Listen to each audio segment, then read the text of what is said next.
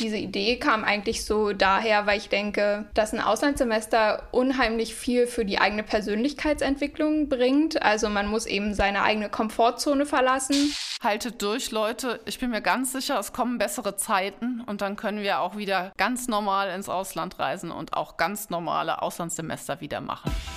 Kopfgeld. Denn Geld beginnt im Kopf. Herzlich willkommen bei Kopfgeld, dem Podcast mit jungen Geldgeschichten aus Berlin, mit Ideen und Fakten zum Thema Finanzen im Alltag. Wir finden, Geld beginnt im Kopf. Also Ohren auf. Ein Auslandssemester gehört absolut zu den Highlights eines Studiums. Aber natürlich sind solche Pläne, genau wie vieles andere in diesem Jahr, eine echte Herausforderung. Durch die Corona-Pandemie werden Austauschprogramme abgesagt oder finden nur digital statt. Viele stornieren deshalb ihre Bewerbung oder verschieben den Start. Aber was, wenn du als Studentin oder Student den Aufenthalt im Ausland für deinen Abschluss brauchst? Verschieben? Geht das so einfach? Und vor allem, gibt es Alternativen, die dir eine ähnlich gute Erfahrung bringen? Uns interessieren eure Geschichten. Und dazu reden wir einmal mit Angie, die aktuell Marketingmanagement studiert und mitten in der Auslandssemesterplanung vom Lockdown überrascht wurde. Dann treffen wir Andrea Rumler, Professorin für BWL und Marketing an der Hochschule für Wirtschaft und Recht in Berlin, um zu hören, was die Uni ihren Studierenden empfiehlt. Und natürlich, egal wann dein Auslandssemester stattfindet, wir wollen, dass du auch finanziell gut aufgestellt verreist. Die Tipps dazu holen wir uns von Visar, vom Club zur Hohen Kante der neuen Filiale der Berliner Sparkasse Sparkasse in Friedrichshain. Ich bin Michael, das ist Kopfgeld, der Podcast der Berliner Sparkasse. Schön, dass du dabei bist. Unser erster Gast in dieser Episode ist Angie. Hallo. Hallo. Wenn du uns kurz sagst, wo du gerade bist und wo du aber eigentlich sein wolltest jetzt, ich glaube, dann haben wir schon eine ganze Menge geklärt. Äh, ich sitze gerade in meinem kleinen Homeoffice in Lübbenau im Spreewald und ja, eigentlich wäre ich jetzt vermutlich schon in Seoul in Südkorea im Auslandssemester und würde da vermutlich studieren. Warum hast du ein Auslandssemester geplant? Also war das für dich Pflicht oder wolltest du das einfach machen? Tatsächlich war es für mich nicht Pflicht gewesen. Ins Ausland zu gehen hatte ich eigentlich schon immer vorgehabt, aber irgendwie hat es im Bachelor nicht so richtig gepasst, auch so zur Lebenssituation nicht. Und ähm, ich denke, man ist in keiner Lebenssituation so flexibel wie in einem Studium. Deswegen war der Plan eben jetzt im Master noch ins Ausland zu gehen und da die Erfahrung eben mitzunehmen. Mhm. Diese Idee kam eigentlich so daher, weil ich denke, dass ein Auslandssemester unheimlich viel für die eigene Persönlichkeitsentwicklung bringt. Also man muss eben seine eigene Komfortzone verlassen und ähm, kann sich nicht mehr auf Freunde und Familie verlassen, die einem eben bei allem zu Hause helfen können, sondern man steht halt wirklich allein da und muss dann im Ausland zusehen, ähm, wie man klarkommt. Und Außerdem war für mich auch noch ein großer Punkt, dass ich gerne meine Englischkenntnisse quasi in der Praxis tagtäglich anwenden wollte, um die einfach auch zu verbessern. Es ist ja doch noch mal was anderes, ob man eine Fremdsprache rund um die Uhr sprechen muss oder eben nur in der Uni oder einem Kurs.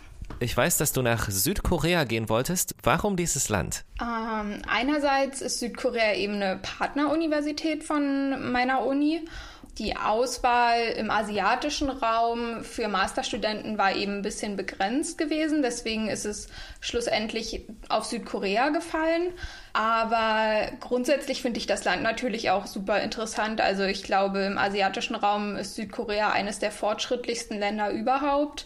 Dann ist die Universität, an der ich mich dort beworben habe, die Sungkyung-Wang University, also kurz SKKU ganz eng verbunden mit dem Unternehmen Samsung und deswegen denke ich, dass dort auf jeden Fall richtig viel Potenzial ist, viel zu lernen und eben auch von so einem großen Unternehmen ähm, viel, weiß ich nicht, Managementverständnis oder ähnliches noch mitzubekommen.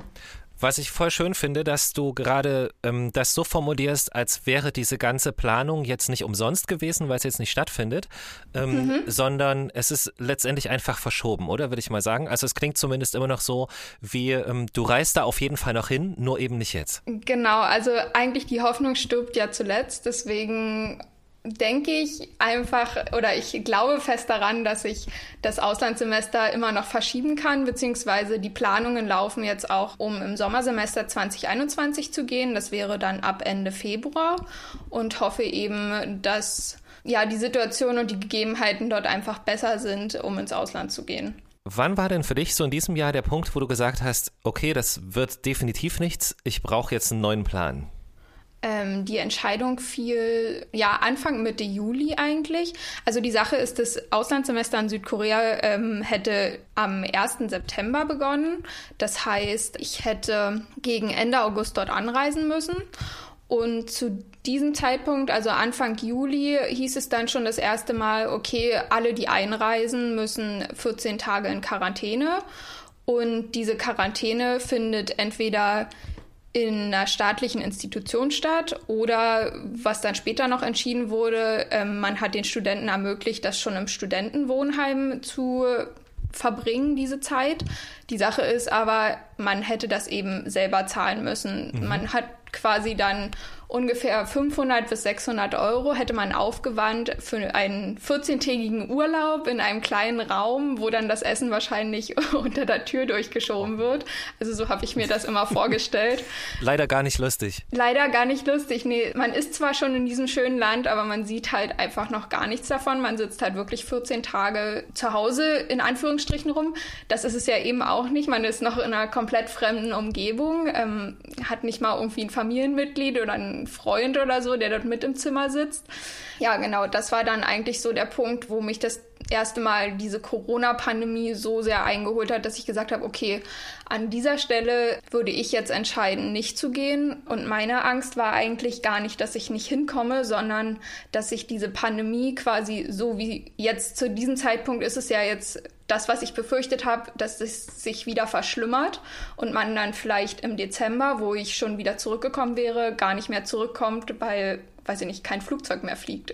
Es gibt halt keinen Erfahrungswert gerade. Also wenn du die Entscheidung jetzt nicht triffst, ja. ähm, du kannst ja quasi auch fast niemanden fragen, weil die Situation war halt noch nie da. Absolut. Ähm, in dem Umfang schon gar nicht. Und ich glaube, das ist halt auch so das, was die, was die ganze Sache gerade auch so ein bisschen besonders macht und so. Wir reden ja nicht über, ach ja, dann verschiebe ich das halt und dann ändern sich halt mal die Pläne, hm. sondern die, die Motivation oder das alles, was im Hintergrund stattfindet, ist so krass irgendwie gefühlt auch gerade, dass ihr zum Schluss als Studierende eben einfach auch die Ersten seid, die solche Entscheidungen treffen müsst. Das ist sehr, ähm, habe ich großen Respekt auf jeden Fall. Ja, absolut. Das ist leider keine Situation, die man eben irgendwie googeln kann.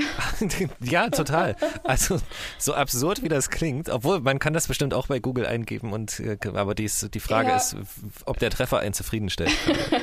ähm, wie geht es denn jetzt weiter für dich? Also wie machst du jetzt weiter? Also ähm, bei mir ist es jetzt so, dass ich angefangen habe, meine Masterarbeit zu schreiben. Die HWR Berlin hat zum Glück für Leute wie mich eine Ausnahmeregelung gefunden, dass wir eben nach der Masterarbeit doch noch die Chance haben, unser Auslandssemester zu absolvieren. Mit deiner Erfahrung, die du bis heute gemacht hast, also auch was so die ganze Vorbereitung und Planung und so angeht vom Auslandssemester, was war so dein Learning aus der Vorbereitung? Mm, also auf jeden Fall keine Scheu haben, Fragen zu stellen, egal wen. Also zum Beispiel immer, wenn, wenn einem irgendwas einfällt, wo man sich unsicher ist, immer die Ansprechpartner an der Uni kontaktieren.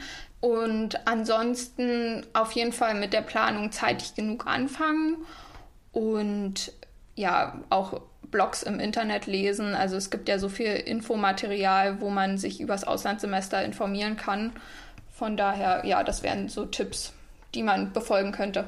Du hast vorhin schon mal gesagt, ganz kurz, ähm, die Hoffnung stirbt zuletzt. Also du bist eher ein optimistischer Mensch und äh, freust dich aufs Auslandssemester, egal wann es kommt, oder? Ab so ein bisschen? Absolut. Also ich okay. freue mich immer noch aufs Auslandssemester und hoffe einfach, dass das äh, ja, im Februar, März klappt. Ja, wir drücken dir ganz sehr die Daumen dafür. Und ganz lieben Dank, dass wir hier sprechen konnten. Ja, vielen Dank, dass ich Teil des Podcasts sein darf.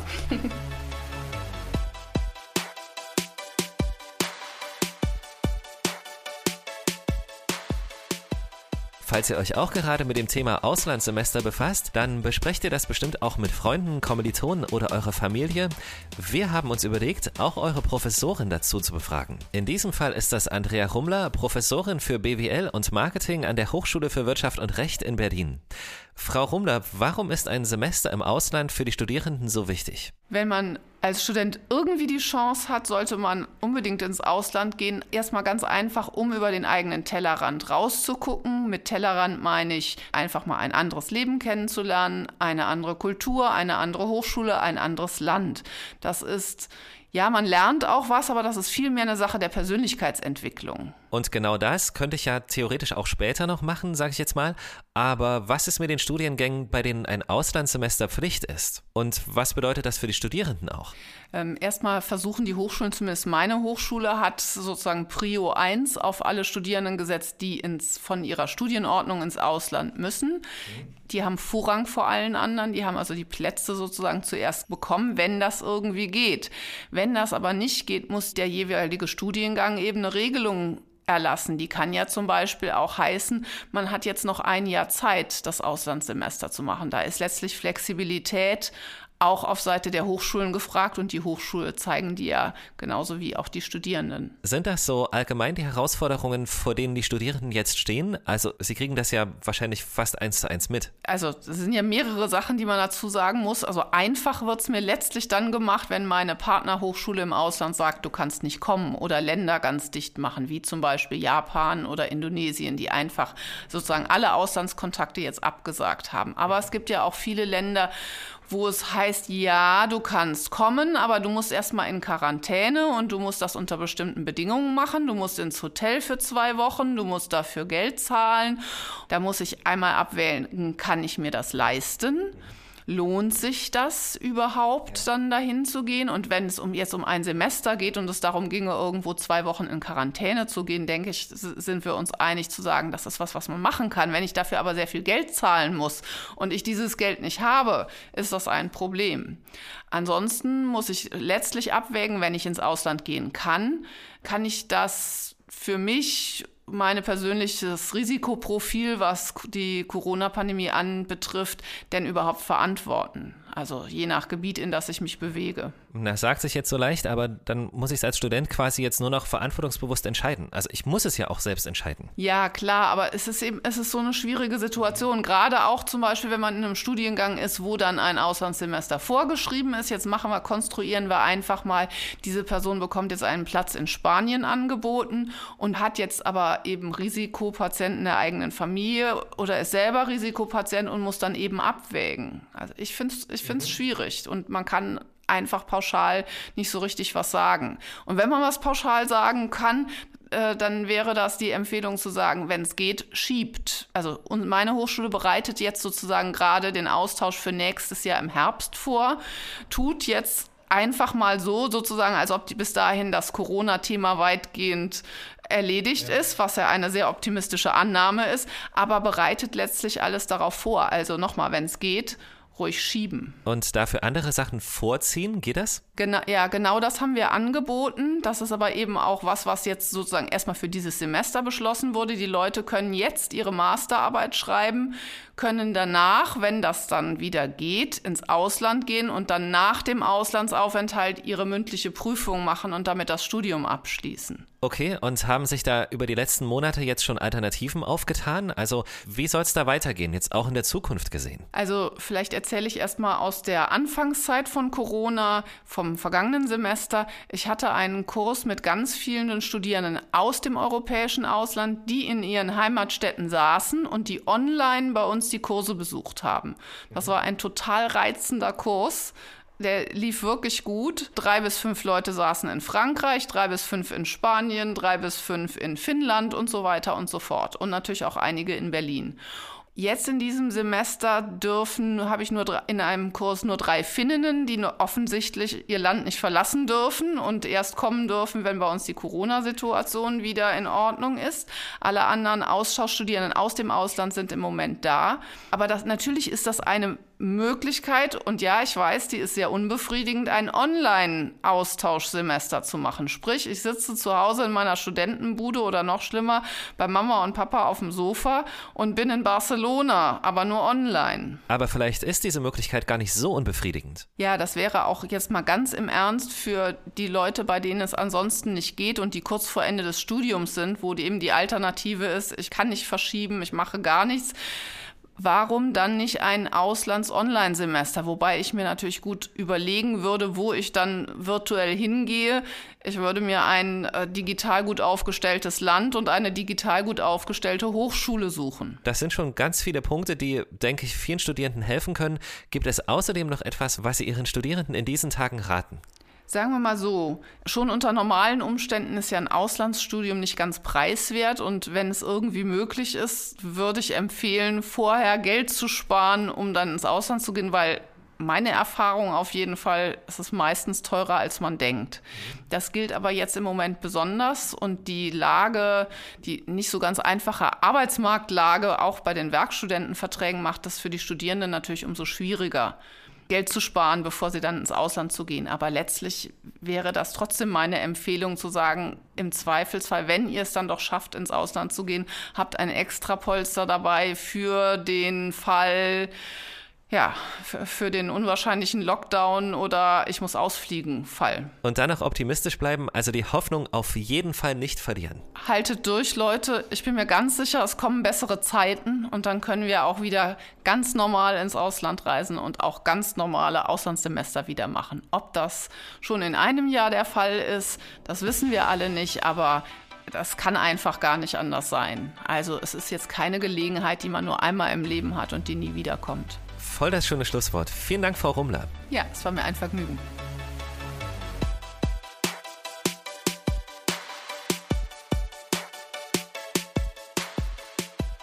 Wie finanzierst du dein Auslandssemester? Welche wichtigen Telefon- oder Kartennummern solltest du dir auf jeden Fall einpacken? Brauchst du Bargeld? Und wie bist du im Ausland eigentlich versichert? Genau das klären wir jetzt und zwar mit Visa vom Club zur Hohen Kante. Visa, erstmal die Finanzierungsfragen. Welche Möglichkeiten gibt es da? Du weißt Bescheid, habe ich gehört. Genau, richtig. Erstmal vielen Dank, dass ich wieder dabei sein darf. Also da gibt es tatsächlich äh, verschiedene Möglichkeiten. Die Möglichkeit, die ich allen ans Herz lege, ähm, da muss man sich aber auch ein bisschen vorbereiten, ist, sage ich mal, das Sparen im Vorhinein. Heißt, du musst dann nicht irgendwie einen Kredit oder sowas aufnehmen, wo du dann auch Zinsen bezahlst, was für dich wiederum mehr Kosten bedeutet, sondern machst dir vorher erstmal einen Plan, guckst, okay, vielleicht habe ich als Student irgendwie einen Nebenjob oder sowas, kann etwas beiseite packen, vielleicht ähm, hauen Oma, Opa, Mama, Papa oder sowas auch monatlich was rauf. Da bildet sich auch in sehr kurzer Zeit und auch bei kleinen Raten, sage ich mal, ein nettes Sümmchen, von dem man sich vielleicht sogar zumindest nur einen Teil äh, des Auslandssemesters finanzieren kann. Was unter diesen Umständen ein echter Gedanke ist, ne? weil ich habe ja gerade auch unfreiwillig Zeit zum Sparen. Richtig. Also der Zeitpunkt ist super eigentlich. Der Zeitpunkt ja. ist total super. Du, in der Regel gibt man ja jetzt, äh, das ist bei mir zumindest so, gibt man ja auch weniger aus, weil du halt leider nicht so viel unternehmen kannst. Ähm, von daher ist jetzt eigentlich so die perfekte Zeit, um ein bisschen was auf die hohe Kante zu packen. Genau. Welche Möglichkeiten gibt es noch? Also es gibt die ganz klassischen Varianten. Ähm, die eine wäre zum Beispiel ein Studienkredit, zum Beispiel von der KfW. Funktioniert dann so, dass du von der KfW eine monatliche Rate quasi auf dein Konto ausgezahlt bekommst, von der du dann die Studiengebühren zahlen kannst, deine Unterkunft und wenn das wieder möglich ist, halt auch äh, für ein paar Unternehmungen und sowas. All das, was man halt eigentlich im Inland macht, nur dann halt irgendwie in, weiß nicht, Ecuador, USA. Okay. Da, wo man hin will. Südkorea zum Beispiel. Genau. Es gibt die Möglichkeit eines Auslands-BAföGs, habe ich erfahren. Richtig. Um, ähm, wie funktioniert das? Äh, in der Regel kriegt jeder, der hier im Inland BAföG bekommen hat, auch BAföG quasi fürs Ausland dort sind, denke ich mal, die richtigen Ansprechpartner. Einerseits die Uni, die da auch wesentlich mehr Erfahrungswerte hat als wir, äh, die da so ein paar Tipps mit auf den Weg geben kann, wie genau das funktioniert. Im Prinzip kann man aber sagen, jeder, der hier BAföG bekommen hat, für den ist das auch im Ausland möglich. Wenn ich mein Auslandssemester plane, was sollte ich aus Finanzsicht beachten? Hm. Planung ist ein wichtiges Stichwort. Man sollte sich im Vorhinein schon mal alle möglichen Szenarien äh, überlegen, was denn so passieren könnte im Ausland und auch da ist halt Vorbereitung, sage ich mal, das A und O. Also man sollte auf jeden Fall gucken, dass das Online-Banking richtig läuft. Dazu gehört auch das elektronische Postfach, wo einem die meisten Banken mittlerweile die ganzen Nachrichten zukommen lassen, um dort einfach auf dem aktuellen Stand zu sein. Okay, passiert hier gerade was, muss ich mich um was kümmern. Bei uns bei der Sparkasse ist beides quasi in einer App. Äh, das ist die Sparkassen-App. Dort hast du den totalen Überblick über dein Konto. Du kannst äh, alles machen, alle Überweisungen, Daueraufträge, irgendwelche Zahlungen, die du noch erledigen musst, äh, die vielleicht erst aufkommen, wenn du schon im Ausland bist. Deswegen ist dort halt die Vorbereitung das A und O. Was dann noch dazugehört, ist, dass man sich ähm, alle wichtigen Rufnummern abspeichert. Das ist für mich mit die, die wichtigste Nummer ist die 116 116. Das ist die zentrale Rufnummer zur Kartensperre. Die funktioniert überall auf der Welt und überall in Deutschland, egal ob du Kunde bei der Sparkasse Sparkasse bist, äh, bei der Commerzbank, bei der ING DIBA, wo auch immer. Das ist eine zentrale Nummer, die quasi für alle Kunden erreichbar ist. Dort können dir die Mitarbeiter die Karte problemlos sperren. Das, die wird dann auch genau in dem Moment gesperrt, wo du anrufst. Das Einzige, was du dafür brauchst, ist deine Kontonummer und die Kartennummer von der jeweiligen Karte. Das ist auch schon der nächste Punkt. Man sollte sich alle wichtigen Dokumente, die man so hat, abfotografieren. Das ist ein. Fällt mir gerade total auf dabei. Also klar, ich weiß ja meine Kartennummer nicht mehr, wenn die Karte weg ist. Nee, also viele also, kriegen die Kontonummer hin.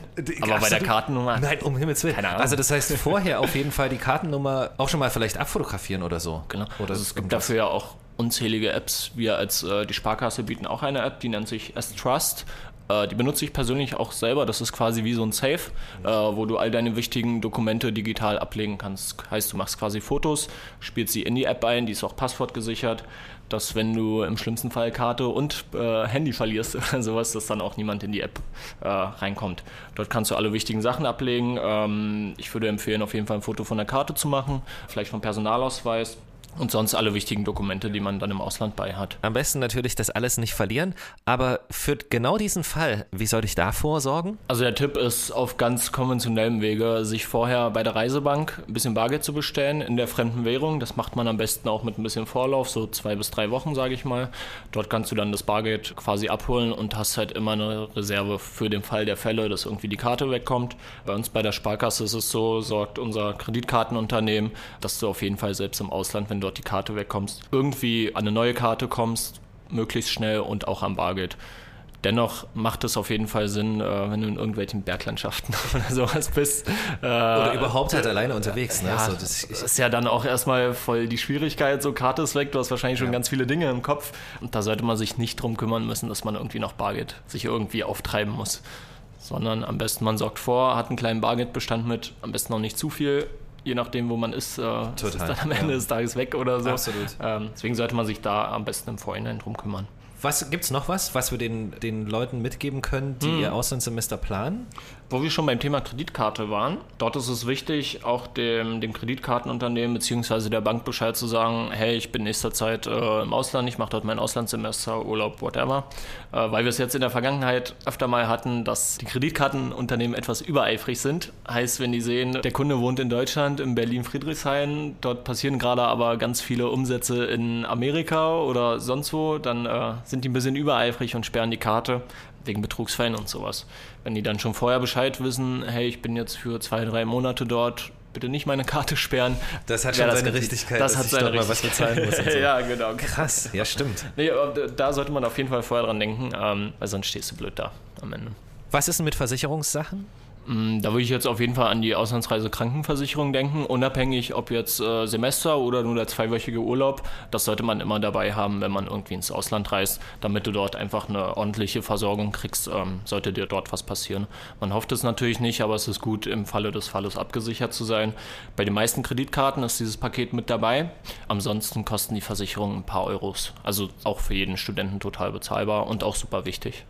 Was mir jetzt noch spontan einfällt, was wir jetzt gerade äh, nicht genannt haben, wäre zum Beispiel eine Vollmacht zu erteilen an eine Person des Vertrauens. Das kann Mama, Papa, Schwester, Freundin, wer auch immer sein. Dass wenn es dann mal doch was gibt, was unbedingt persönlich geklärt werden muss, äh, dass die dann für dich quasi vorstellig werden können. Funktioniert so, man geht zur Bank, nimmt die Personalausweise mit, erteilt sich eine Vollmacht, beziehungsweise demjenigen dann eine Vollmacht, der hat dann quasi, kann sich Auskünfte einholen, kann Überweisungen tätigen, Daueraufträge einrichten, all das, was man sonst selber machen würde das ist gut, sich darum auf jeden Fall äh, vorher zu kümmern, einfach damit du abgesichert bist, sollte irgendwas passieren, wenn der Bankberater dich unbedingt mal wieder sehen möchte, dass du dann vielleicht auch Mama oder Papa oder sonst wen hinschicken kannst. Absolut. Und es ist ja, das alles zusammengefasst ist ja auch wichtig, um einfach entspannt loszureißen. Ja, voll. Du, man also, freut sich ja in der genau. Regel voll auf die Reise, hat da richtig Bock drauf, hat ich vielleicht schon ja sein Unternehmen. Ich will mich ja mit sowas eigentlich nicht beschäftigen die ganze Zeit, sondern ich will nee, ja reisen und meine Eindrücke sammeln und eine schöne Zeit haben letztendlich und, und Verantwortung lernen, wo aber das natürlich auch wieder wieder dazugehört, muss man auch ja. sagen. Man nimmt sich dann ja so viel vor im Auslandssemester, man kriegt total super coolen kulturellen Eindruck von dem Land, wo man gerade ist. Da sollte man sich um solche finanziellen Sachen vorher kümmern, damit man einfach den Kopf frei hat und dort seine Zeit genießen kann. Sensationell. Visa, vielen herzlichen Dank dafür, dass du uns äh, diese Fragen beantwortet hast und nicht nur uns, sondern natürlich allen, die sich gerade mit diesem Thema beschäftigen. Ich danke dir, ich habe zu danken. Gerne.